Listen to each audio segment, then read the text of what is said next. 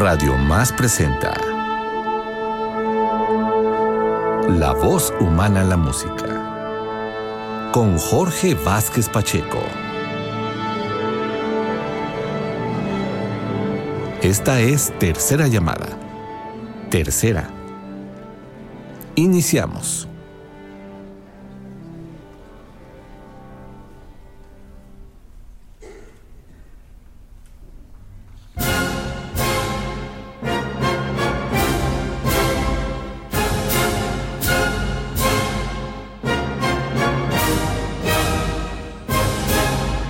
Este es el inicio para Los Cuentos de Hoffmann, obra elemental en el catálogo del maestro franco-alemán Jack Offenbach.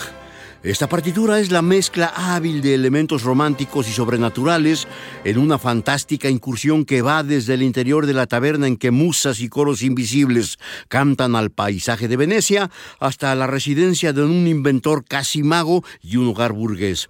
Todo cobra sorprendente unidad mediante la búsqueda del ideal femenino por parte del protagonista y su oposición ante el malévolo. Se trata sin duda de una de las óperas del siglo XIX más sorprendentemente logradas.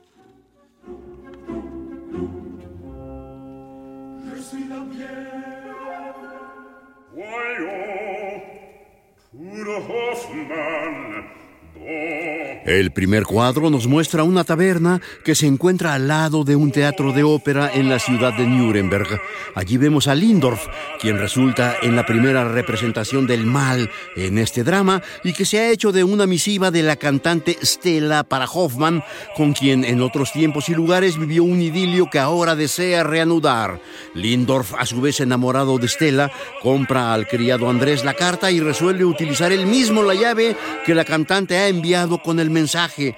Bastará que Stella vea a Hoffman totalmente ebrio para que se desilusione con lo que espera triunfar sin dificultad sobre su rival en amores.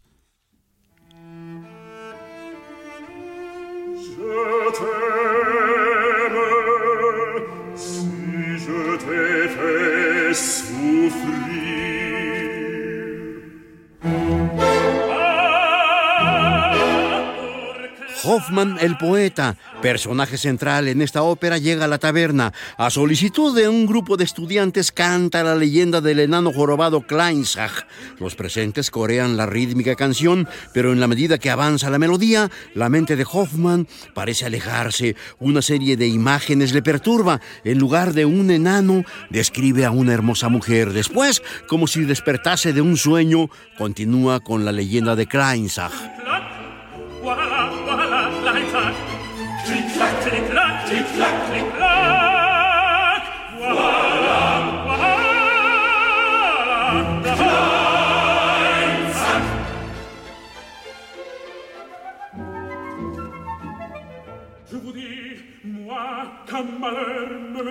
Ya ha concluido la narración dedicada al enano cuyas piernas encorvadas sonaban clic-clac al caminar.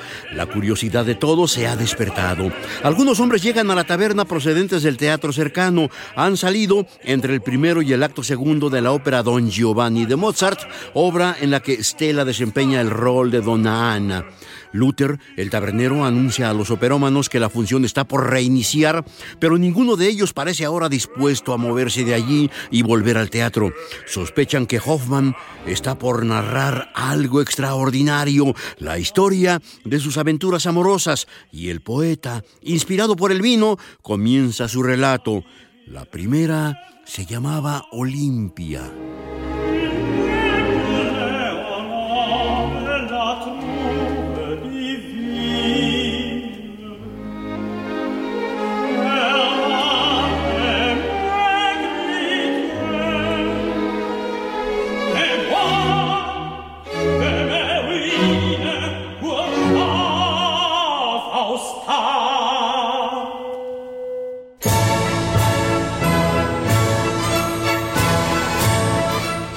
Ahora en el acto segundo. La escena cambia y nos muestra una suntuosa y amplia sala que da a una galería cuyas paredes aparecen cubiertas por tapices. El escenario está iluminado por velas. Esta es la casa del misterioso profesor Spallanzani, cuyo último invento consiste en una maravillosa muñeca que canta y baila, que se mueve y sonríe con tanta naturalidad que podría confundírsele con una bella muchacha, sobre todo si se le observa a través de unos lentes que el profesor entrega a cada uno de sus concurrentes.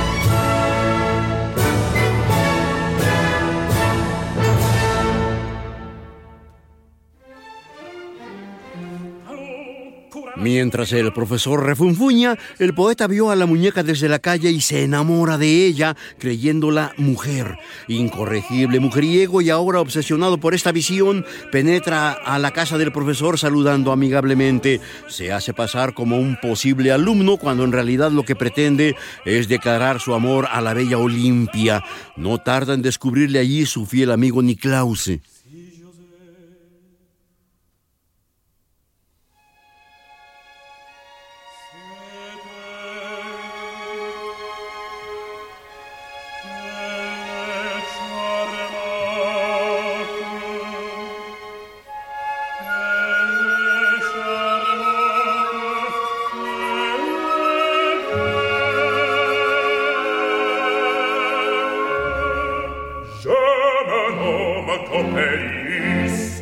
Más adelante notamos la presencia de Coppelius, un oscuro personaje que inicialmente se hace pasar por ayudante del profesor Spallanzani y que distribuye los anteojos con que la muñeca fascina a quienes le observan.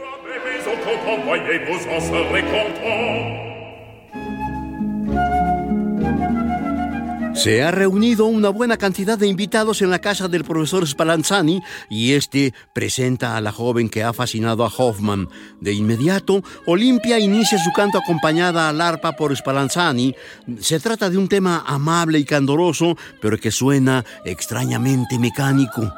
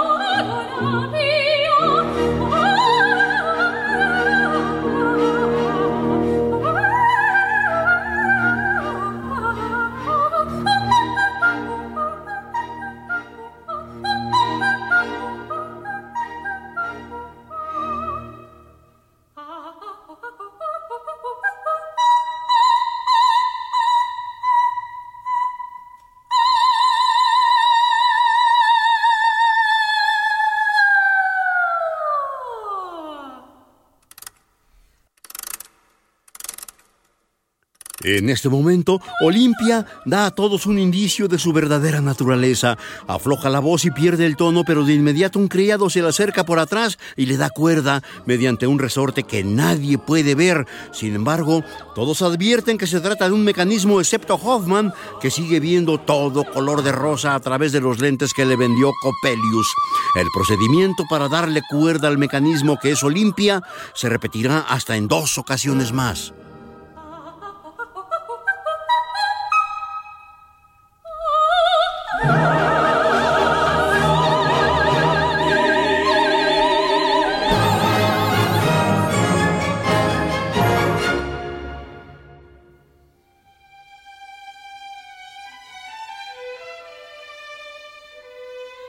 La cena está lista, anunció el profesor Spallanzani, y los convidados aceptan de buen grado la invitación, excepto Hoffman, que ahora no quiere despegarse de la muñeca. El poeta se ve ahora fuera de sí. Su canto es apasionado y representativo de un furor romántico incontenible.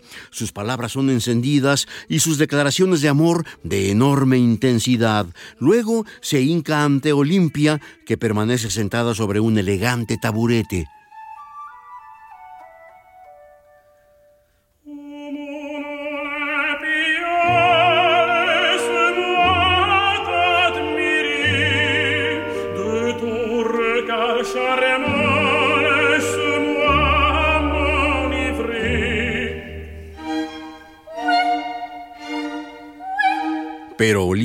Es insensible, solo puede responder mecánicamente con un sí, repetido llanamente. Hoffman intensifica su declaración de amor y la respuesta es la misma.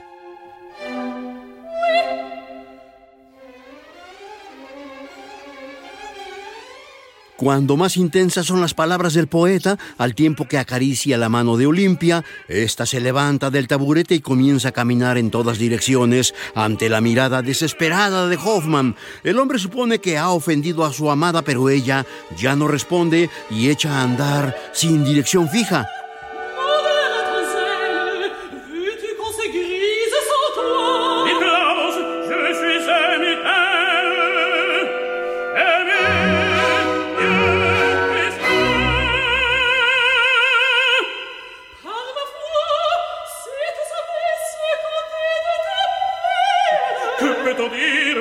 Olimpia se dirige hacia una de las muchas puertas cerradas de la sala y pasa por una de ellas sin abrirla. Hoffman la observa estupefacto. Ella me ama. Soy amado, grita. Pero Niklaus es brutal en sus palabras. Si supieras lo que se dice de tu bella, ¿qué pueden decir? ¿Qué? Que está muerta o que nunca ha tenido vida. Es la lacónica respuesta.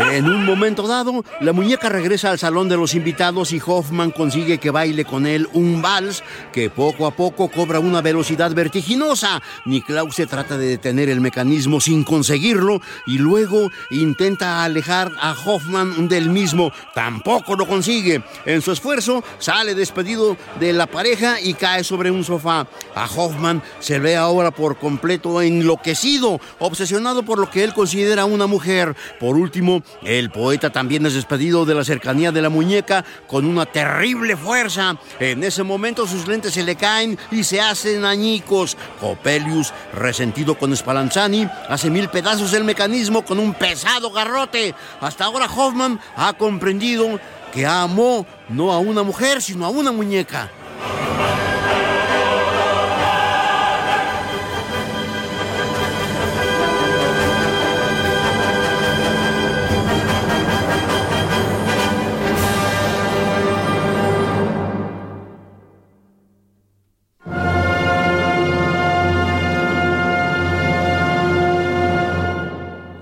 El siguiente acto es de esencia completamente sobrenatural. El áspero inicio orquestal nos introduce a otra historia amorosa y trágica. Antonia, hija de Crespel, ha heredado de su difunta madre una hermosa voz, pero también una enfermedad mortal. Hoffman ha conocido en Múnich a esta hermosa joven, siempre pálida y melancólica. La escena se ubica en la casa de Crespel, en la sala que es dominada por un enorme retrato que es la imagen de la madre de Antonia.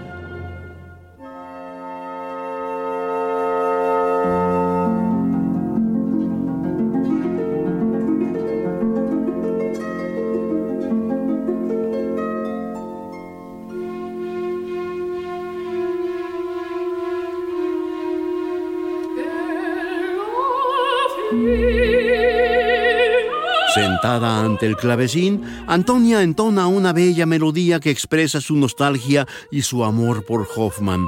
Este es otro de los escasos tiernos momentos en el drama.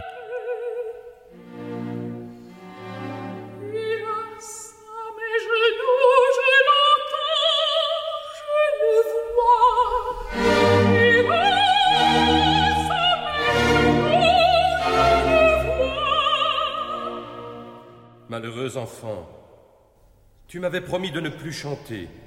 Al concluir su canto, la joven se deja caer desfalleciente sobre un sofá. En esos momentos aparece en la sala Crespel, su padre, quien le reclama tiernamente por el hecho de cantar. Eso puede ser mortal para ella. Antonia responde que es su único consuelo, pues le hace recordar a su madre. El padre le arranca la promesa de no volver a hacerlo. Para impedir las visitas de Hoffman, pues supone que este apasionamiento motiva el canto de su enferma hija, Crespel ha ordenado al viejo criado Franz que a nadie abra las puertas de la casa. Pero Franz es sordo. Es necesario gritarle para que medio escuche, lo que además le enfurece. Esta necedad exaspera a Crespel, quien se retira del lugar apresuradamente. J'ai dit que tu ne recevras personne. Ah, très bien. Il faut prononcer. Personne. Tu m'entends Tu m'entends Et oui, monsieur. Je ne suis pas sourd. Je m'en aperçois. Ainsi c'est convenu, n'est-ce pas Oui, monsieur. À double tour. Eh bien, qu'est-ce qu'il a Qu'est-ce qu'il a Mon Dieu, que les maîtres sont exigeants. Il n'y a jamais moyen de les contenter. Voilà ce brave Franz. C'est bien ici. Franz cumple las órdenes al revés. Apenas se ha ido Crespel, llega Hoffman y luego de preguntar al sordo por la muchacha, se sienta al clavecín dispuesto a entonar un canto de amor. Comme à l'ordinaire. Je te parle d'Antonia. Mademoiselle Antonia. Oh, monsieur, toujours fraîche et jolie comme une. Mais non, diable. Monsieur m'a défendu de recevoir qui que ce soit. Pourtant, como ma fiancée, Aparece luego Antonia, que une su canto al del poeta y así ambos manifiestan su enamoramiento. Ella abriga la esperanza de convertirse en la esposa de Hoffman y fundido el canto de ambos, la escena se vuelve mayormente apasionada. Pero momentáneamente confundido, Hoffman vacila en torno de la muchacha y le reclama que manifiesta más amor hacia la música que hacia él. Ella, para convencerle de lo contrario, decide cantar para que ahora solo él la escuche.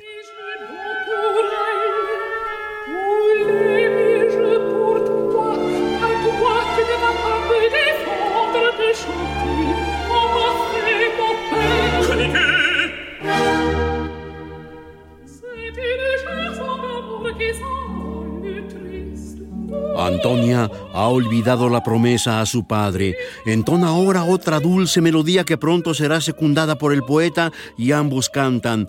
Es una canción de amor que se eleva triste, triste o radiante, se eleva alternadamente. Es una canción de amor. Un rayo de luz corona tu belleza. ¿Verás el verano, flor del alma?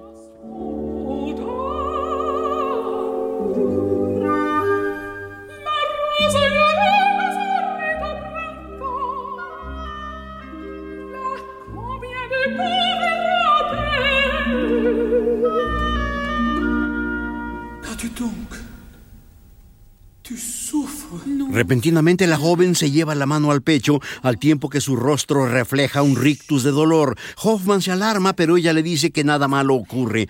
En esos momentos la joven advierte que su padre se acerca y le solicita que se esconda. De inmediato ella se refugia en sus habitaciones. Cuando Crespel arriba, le espera una sorpresa. Franz le informa que allí, en su propia casa, se encuentra el doctor Miracle. Esto enfurece al padre. Miracle es un ser malvado causante de la muerte de su esposa, no duda que hoy venga por su hija.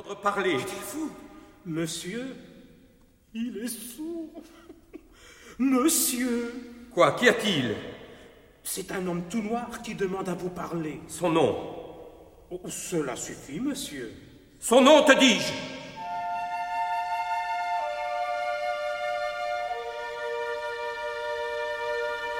Miracle solicita ver a Antonia. Se dice preocupado por la salud de la muchacha, a lo que se opone Crespel. De inmediato, en el diálogo advertimos que Miracle está allí con nada buenas intenciones. Hoffman, desde su escondite, escucha el terrible diálogo y, estremeciéndose de terror, manifiesta sus temores, los mismos del padre de Antonia.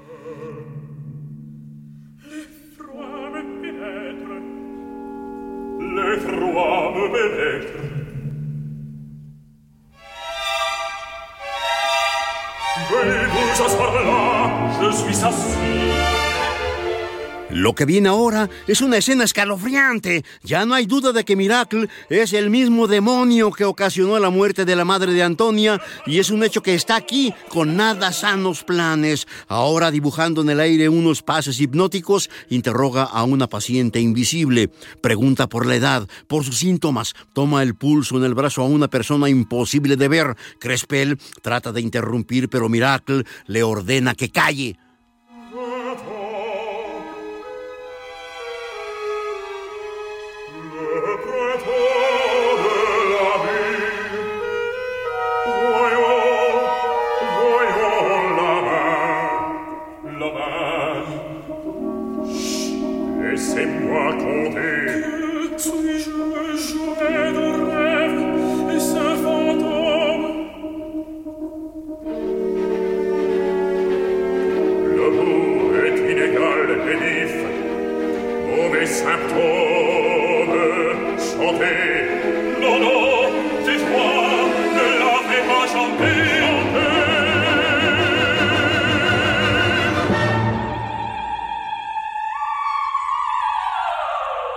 El visitante ha ordenado a Antonia que cante y de inmediato la voz de ella se deja escuchar desde el otro lado de la casa. El padre agobiado cobra ánimos y exige a este demonio que se retire. Pero Miracle atraviesa las paredes, retorna, ordena que aparezcan bebidas mágicas y se retira. Cuando Antonia reaparece, Hoffman mismo le promete que la salvará de las manos de este maligno.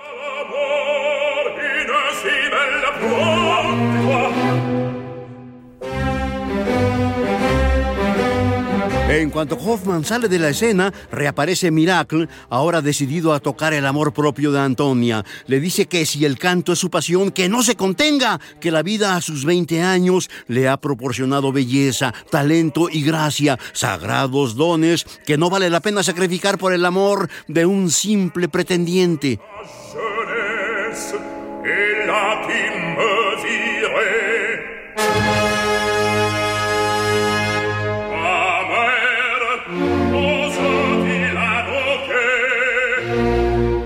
La chica, tratando de liberarse del acoso, voltea hacia el retrato de su madre, lo que el visitante advierte de inmediato. Acto seguido, dice a Antonia, escucha.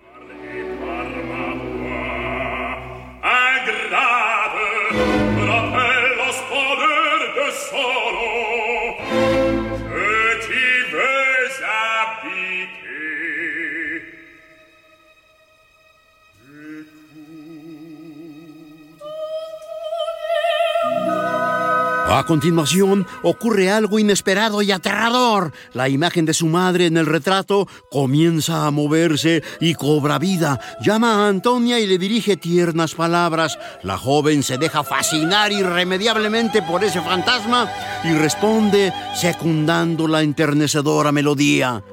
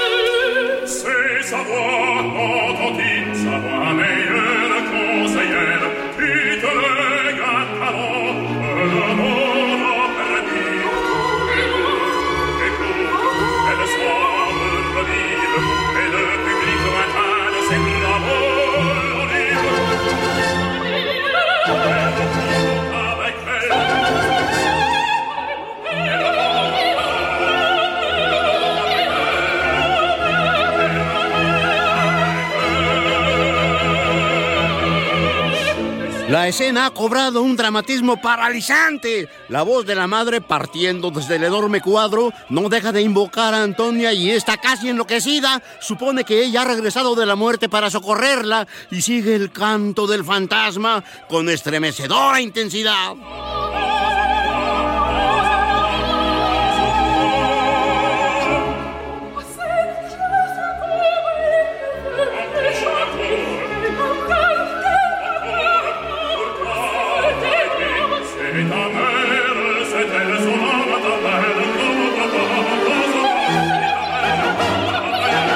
En esta prolongada escena, el demonio no ha dejado de moverse compulsivamente. Se esfuma por entre las paredes y vuelve a aparecer, siempre en torno de Antonia y con lo mismo incitando a la joven y presionándole para que no detenga su canto. En un momento dado, la voz del maligno habrá de cruzar insistentemente sobre la melodía que enunció el fantasma de la madre y que ahora repite anhelante la chica.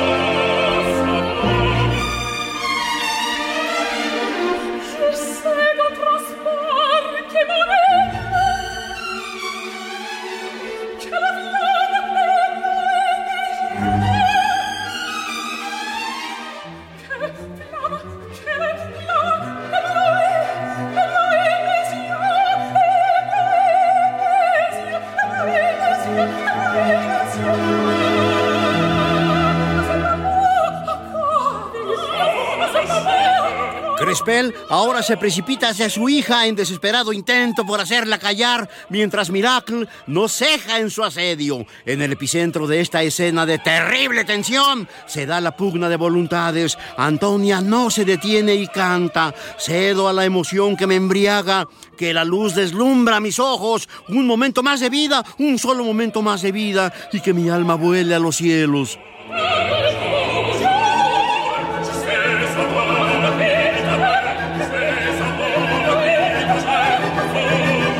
Después de elevar su voz hasta los límites de la tesitura, Antonia se desploma moribunda.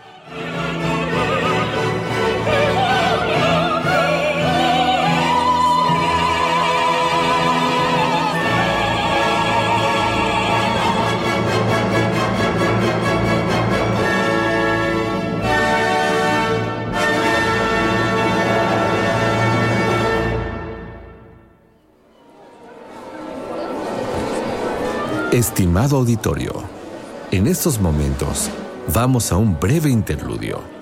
Regresamos en unos instantes en La voz humana en la música.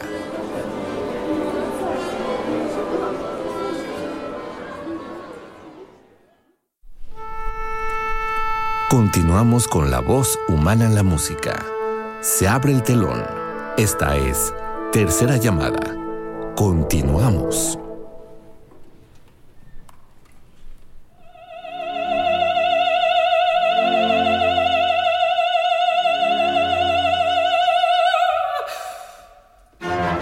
Al lanzar su último suspiro, el desesperado padre se arroja sobre Hoffman tratando de acuchillarlo. En esos momentos vuelve a aparecer Miracle por entre las paredes y procede con aire severo a tomar el pulso a la mano de la joven. Al corroborar la muerte de Antonia, el demonio se yergue triunfante. Por su parte, el poeta y su amigo Niklause deben emprender la apresurada huida.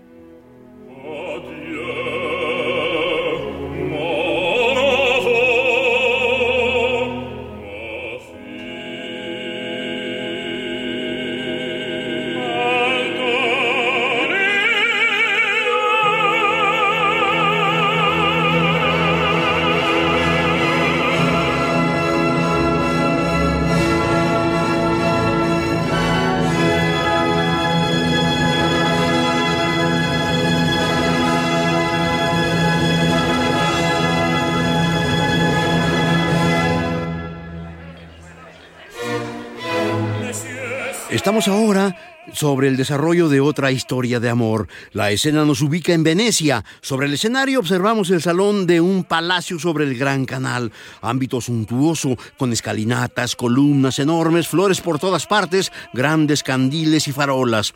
Los huéspedes de la cortesana Julieta están agrupados de pie unos y tendidos sobre almadones otros. Hasta allí ha llegado el poeta Hoffman, enamorado ahora de la bella cortesana Julieta.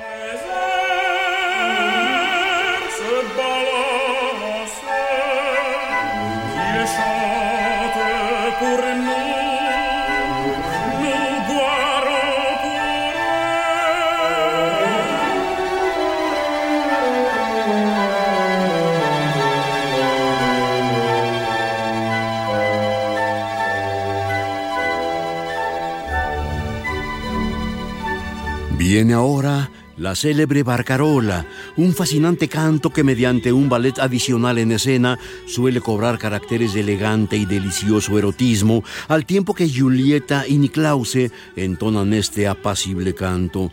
Bella noche, oh noche de amor, sonríe a nuestra embriaguez, noche más dulce que el día, oh bella noche de amor.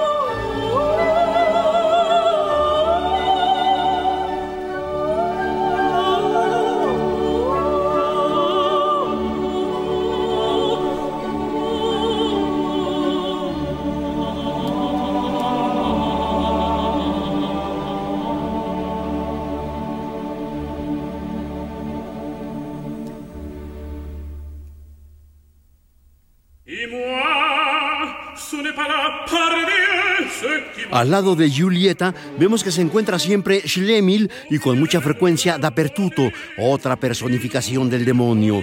Hoffman, de nueva cuenta, apasionado, enamorado, no sospecha que la mujer sea un instrumento de Dapertuto. Ella entrega el alma de sus amantes por medio de un espejo que retiene las imágenes. Schlemil, por su parte, ya ha perdido la suya.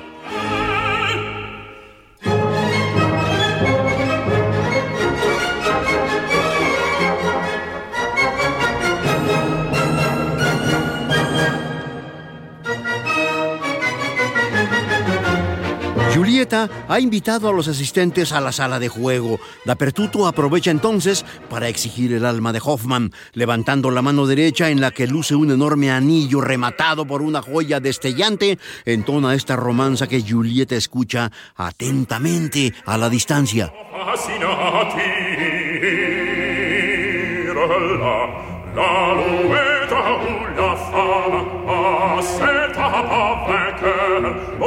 la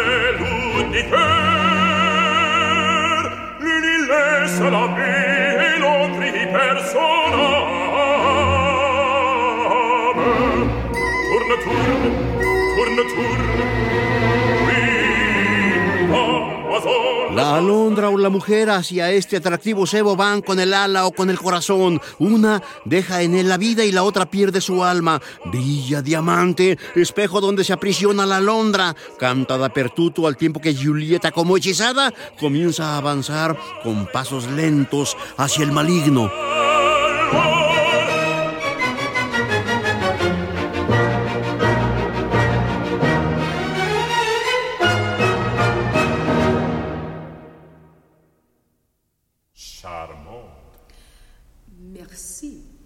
Llegar junto a Dapertuto, este se quita el anillo, lo pone en el índice derecho de la joven y le menciona que ya se ha hecho del alma de Schlemil. Ahora, caprichoso en sus deseos, requiere el alma de Hoffman.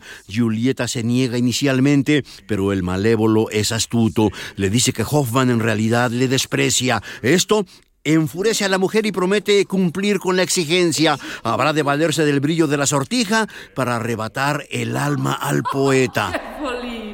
Tu sais bien que je n'ai qu'un mot à dire pour qu'il soit à mes pieds. Crois-tu? Que veux-tu dire? Je veux dire que tout à l'heure, ici même, Hoffman te défiait.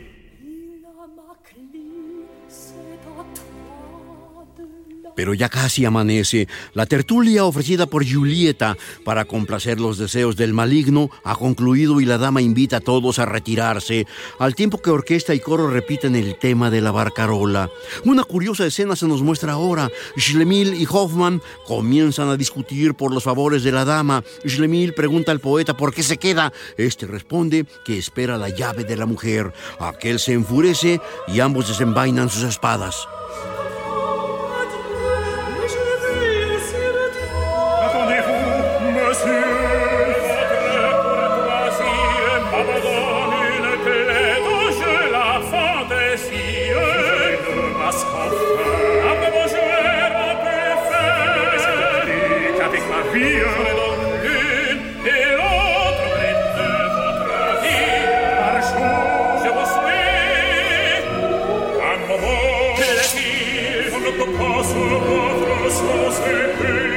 Soit. M'en ferez compliment. Voilà que de bien sombre, dans Micheline, je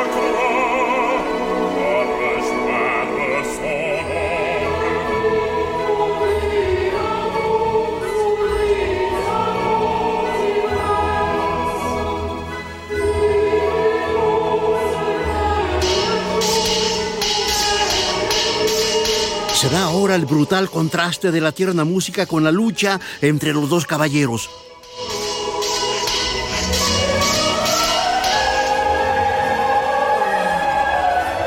Rápidamente el poeta hiere con su arma a su contrincante. Schlemil cae al suelo. Hoffman se acerca al cuerpo y le arranca del cuello una llave que portaba como colguijo. Acto seguido penetra hacia las habitaciones de Giulietta. Pitiquinaccio se acerca al cuerpo, advierte que ya no hay aliento de vida en él y procede a entrar tras Hoffman.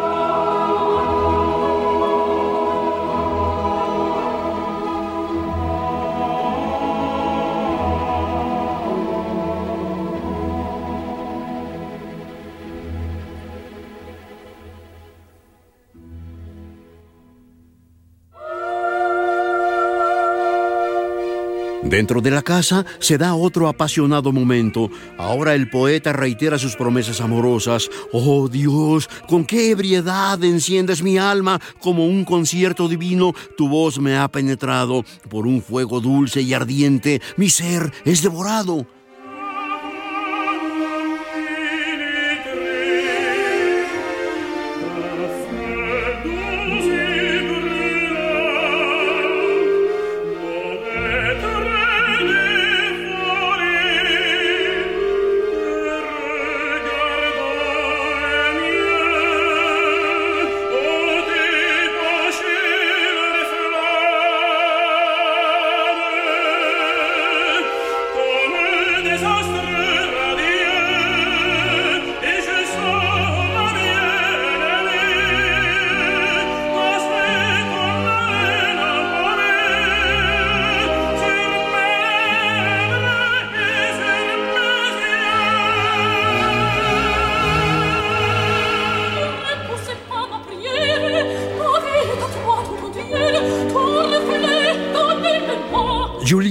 Le pide que refleje su imagen en el espejo que ha tomado entre sus manos. Hoffman se resiste. Le dice que ella ya le posee, que ninguna falta le hace tener la imagen en el espejo. Ella suplica, necesita que se refleje en ese pedazo de cristal.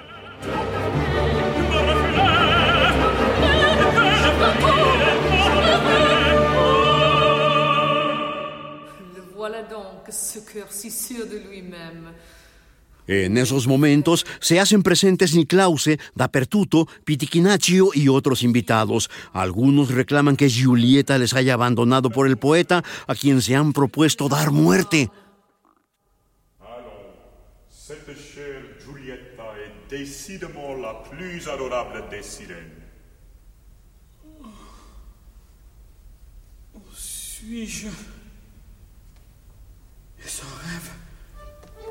Giulietta est décidément la plus adorable des sirènes. Suis-je. Est-ce un rêve Julietta Eh, que diable avez-vous donc, mon cher monsieur Dapertuto ha dicho a Hoffman de su notoria palidez en el rostro. Para mostrarle lo anterior, le acerca el mismo espejo que momentos antes tenía en sus manos Julieta. Grande es la sorpresa del poeta al observar que su imagen no se refleja. Hoffman se ve realmente alarmado mientras los demás parecen disfrutar esa angustia. Pitichinaccio ofrece una copa de vino a Julieta y al probar, ella de inmediato cae muerta, envenenada. Después de esto, Hoffman y su fiel amigo Niklause se verán obligados de nueva cuenta a poner tierra de por medio. Pouvez-vous remettre votre départ à demain Sans doute Pourquoi hésiter Avez-vous peur Peur, non Mais J'ai là un ami incommode qui veut à toute force m'enlever d'ici. Voilà, mes amis. Tales han sido las escenas que el poeta relata en el interior de la taberna, dirigidas a los melómanos que habían ido inicialmente al teatro adjunto para presenciar Don Giovanni de Mozart y que se quedaron allí para escuchar los relatos de Hoffman. Este epílogo nos regresa a la taberna de Luther. Hoffman está completamente borracho. Desde el fondo le contempla el malévolo semblante de Lindorf, a quien hemos visto antes como Coppelius, Dapertuto y el Doctor Miracle. Le espera el triunfo. Stella, la cantante, llega en busca de Hoffman, pero este, embriagado hasta la demencia, ya no es capaz de reconocerle. Lindorf habrá de conquistarla entonces.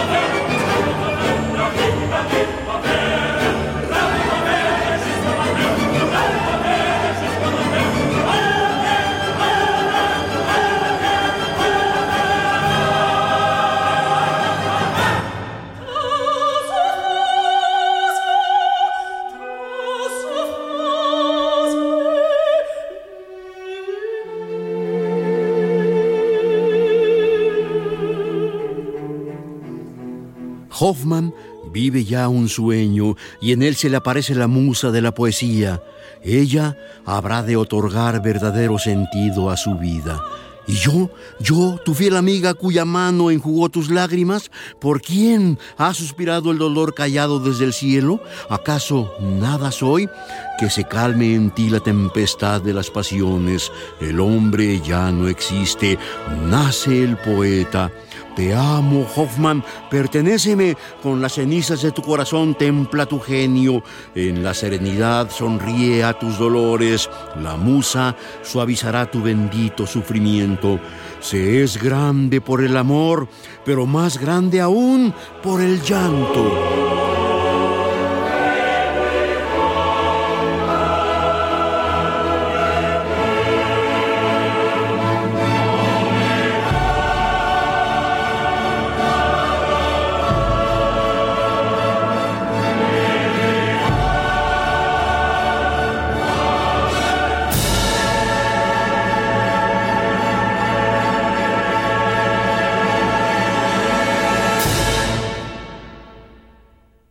Hemos ofrecido a ustedes Los Cuentos de Hoffman, ópera en tres actos con prólogo y epílogo de Jack Offenbach, compositor franco-alemán. El registro discográfico ha sido con la soprano Jessie Norman como Olimpia y la musa de la poesía, la soprano Cheryl Studer como Giulietta, la soprano Eva Lind como Antonia, la mezzosoprano Anne-Sophie von Otter como Niklause, el tenor Francisco Araiza como Hoffman, el barítono Samuel Raimey como Lindorf, Coppelius, Miracle y Dapertuto, con coros de la radio de Leipzig y la orquesta de la Ópera Estatal de Dresde, todos bajo la dirección de Jeffrey Tate.